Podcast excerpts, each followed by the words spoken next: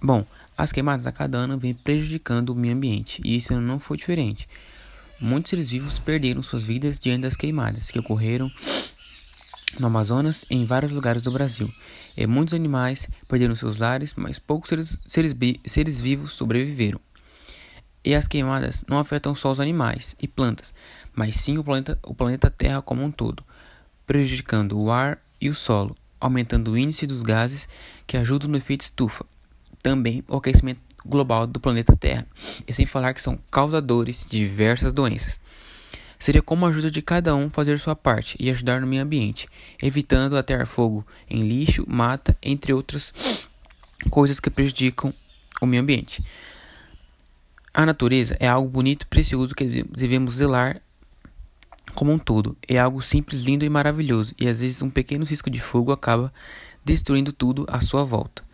O que deixa o mundo todo poluído é, e com risco de vários e várias extinções é a própria ação do homem, que age como, como se a natureza fosse propriedade particular. Espero que futuramente os animais e seres vivos e a natureza possam viver em paz sem ter medo das ações prejudiciais dos humanos. As queimadas são um dos temas mais comentados no Brasil, até porque é algo comum, mas muito falado diante dos, das pessoas. Sempre ouvimos a palavra queimada. Lembramos de todos os seres vivos que dependem da natureza para sobreviver. E mesmo assim, a cada ano ocorrem vários focos de queimadas que sempre devemos ajudar e apoiar a natureza.